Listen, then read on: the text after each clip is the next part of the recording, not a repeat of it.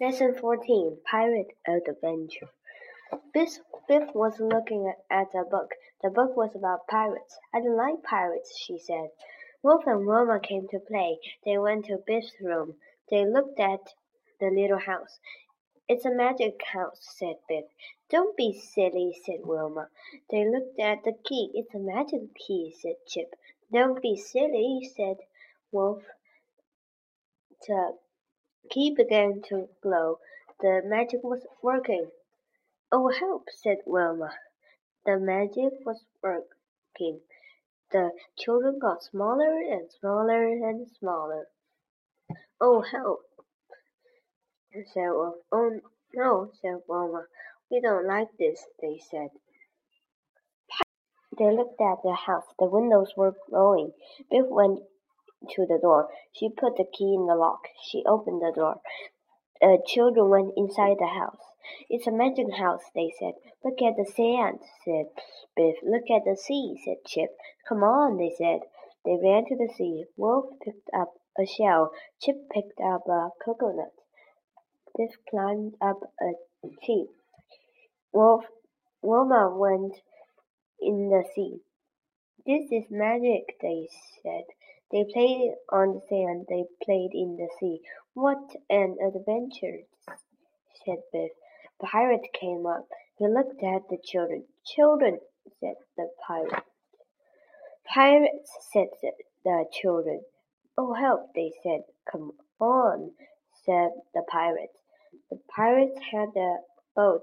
They were they went to the pirate ship. Hmm, I like pirates, said Biff.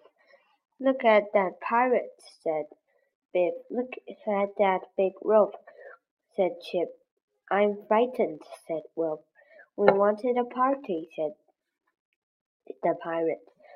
Nobody wanted to come. Will you come to the party? The children went to the party. It was a good party. I like pirates, said Biff. The key was glowing. It was time to go. Thank you for the party. Oh no, said the pirates. What an adventure, said Wilma. I like the pirates, said Biff. Wilf looked at the little cat. Lesson 15 The Dragon Tree. Kipper was looking at a book. The book was about a dragon. Kipper couldn't read the story. Biff didn't want to read it. She didn't like dragons. Kipper went into Chip's room. Chip read the story. I like dragons, said Chip. Something was glowing. It was the magic key. Oh no, said Chip. Chip picked up the box. He ran into Biff's room. Biff picked up the key. They looked uh, at the magic house. The door is open, said Biff. The magic was working. It took the children inside. It took Floppy too. It took them um, to a wood. Floppy didn't like the wood. He was frightened. Biff pulled Floppy. Come on, she said. Don't be silly. And all flew out of a tree. Floppy didn't like the owl. He ran away. Floppy ran out of the wood. Come back, called Biff. Come back, called Chip. It was no good. Floppy ran and ran. Oh, help, said Biff. The children looked for Floppy. They called and called. Floppy, come back, they called. The children came to a tree. It was called the dragon tree. A dragon lived under the tree.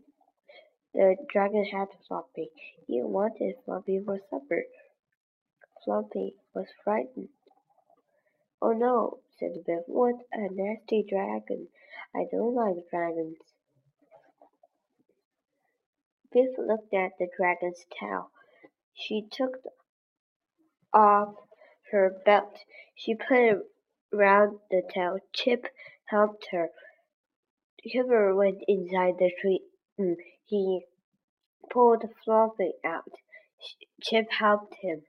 The dragon was cooking. It didn't see them.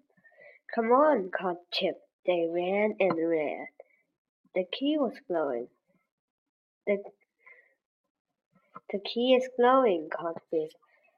It was it's time to go home. What an adventure, said Chip. I don't like dragons, said Biff.